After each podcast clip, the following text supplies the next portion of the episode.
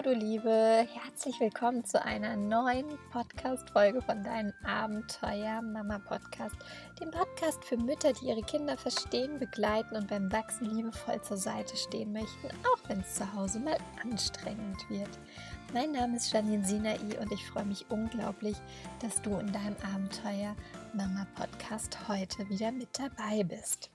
Siehst du es manchmal als Strafe, dass du ein gefühlsstarkes Kind hast? Fragst du dich, wie du endlich Balance und Harmonie in deinen Familienalltag bringen kannst?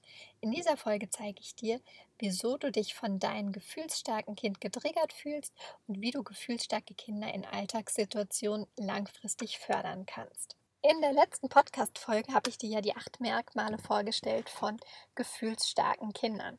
Wenn du die letzte Podcast-Folge noch nicht gehört hast, dann hör gerne nochmal rein. Dann kannst du nämlich nochmal gegenchecken, ob du denn ein gefühlsstarkes Kind begleiten darfst oder nicht. Und dann stellt sich natürlich auch relativ schnell die Frage, ist Gefühlsstärke nun ein Geschenk oder ein Fluch? ja, es kommt da, würde ich sagen, immer ein bisschen auf die Perspektive an. Selbstverständlich ist es absolut anstrengend, ein gefühlsstarkes Kind zu begleiten.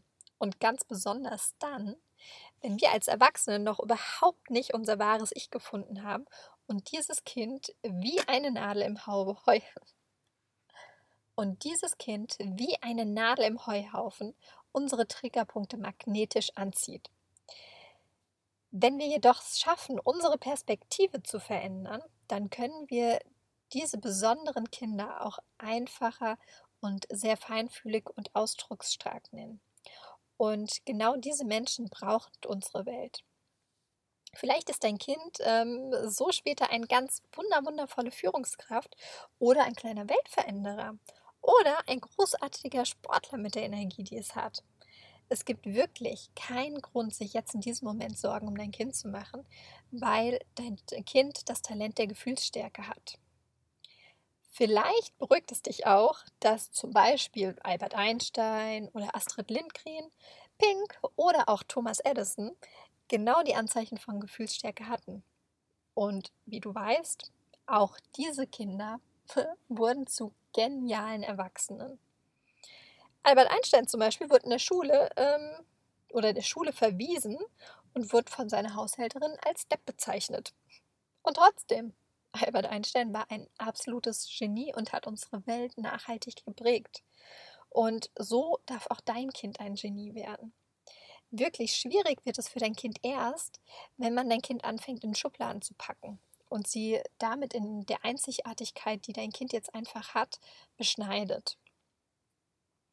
Und hier möchte ich nämlich auch nochmal daran anschließen, wie du jetzt ganz schnell in Machtkämpfe geraten kannst nämlich besonders bei feinfühligen und sensitiven und somit auch temperamentvollen Kindern, liegt der Spagat zwischen dem Freiraum und der persönlichen Grenze ganz, ganz deutlich vor.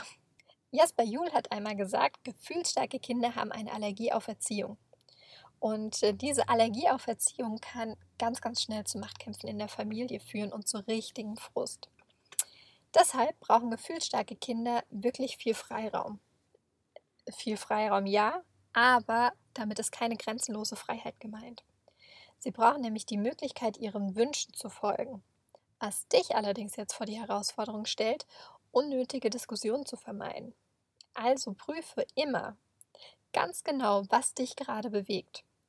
Ist es dein elterlicher Wille, dass gerade irgendetwas passiert oder eine notwendige Einschränkung von deinem Kind?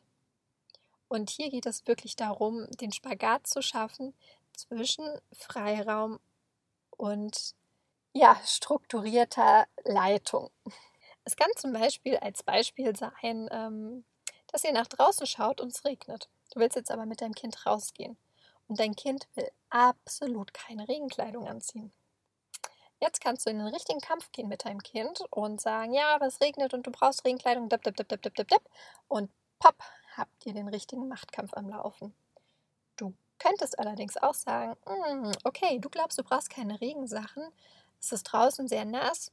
Mm, weißt du was, ich habe eine Idee, ich packe mal trockene Sachen und deine Regenkleidung ein und wenn du es dann draußen dir doch auffällt, es ist dir zu nass, dann sag bitte Bescheid, dann ziehen wir dich um und deine Regensachen an.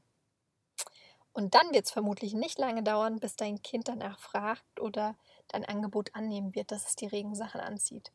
Damit kannst du aber diesen großen Machtkampf umgehen, indem du dein Kind diese Entscheidung einräumst, okay, ich möchte jetzt erstmal raus ins Nasse und schauen, wie sich denn der Regen anfühlt, weil du erinnerst dich daran, dein Kind ist sehr, sehr feinfühlig und wird diesen Regen einfach nochmal ganz anders wahrnehmen.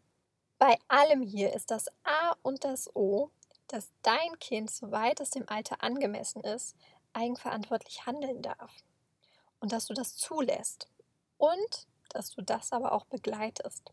Denn lass dein Kind in diesen Prozessen auf gar keinen Fall alleine, sondern sei möglichst da, wo dein Kind ist und steh ihm zur Seite. Gefühlsstarke Kinder können sich nämlich ganz, ganz schnell auch selbst in eine Überforderung und in eine Verzweiflung bringen. Und wenn sie dann alleine sind, haben sie ein echtes Problem. Deshalb ist es wichtig, dass du den Kindern mit zur Seite stehst. Was dir bestimmt auch ganz klar ist, dass es ohne Grenzen natürlich nicht geht, denn du hast schließlich die elterliche Fürsorgepflicht für dein Kind. Achte jedoch immer darauf, dass du deine Grenzen persönlich setzt. Und hierzu hast du ja auch schon mal eine Podcast-Folge von mir gehabt zum Thema Grenzen setzen. Wie setzt du persönliche Grenzen? Hör da einfach gerne nochmal rein. Und ähm, ja, dann wünsche ich dir viel Freude damit, den Spagat zu meistern zwischen Freiheit und Leitung mit deinem Kind, zwischen dem Setzen von persönlichen Grenzen und dem Aushandeln von Kompromissen. Ich schicke dir einen Herzensgruß, du Liebe, und freue mich darauf, dich nächste Woche wieder in unserem kurzen Abenteuer Mama Podcast zu hören. Mach's gut. Tschüss und bis bald.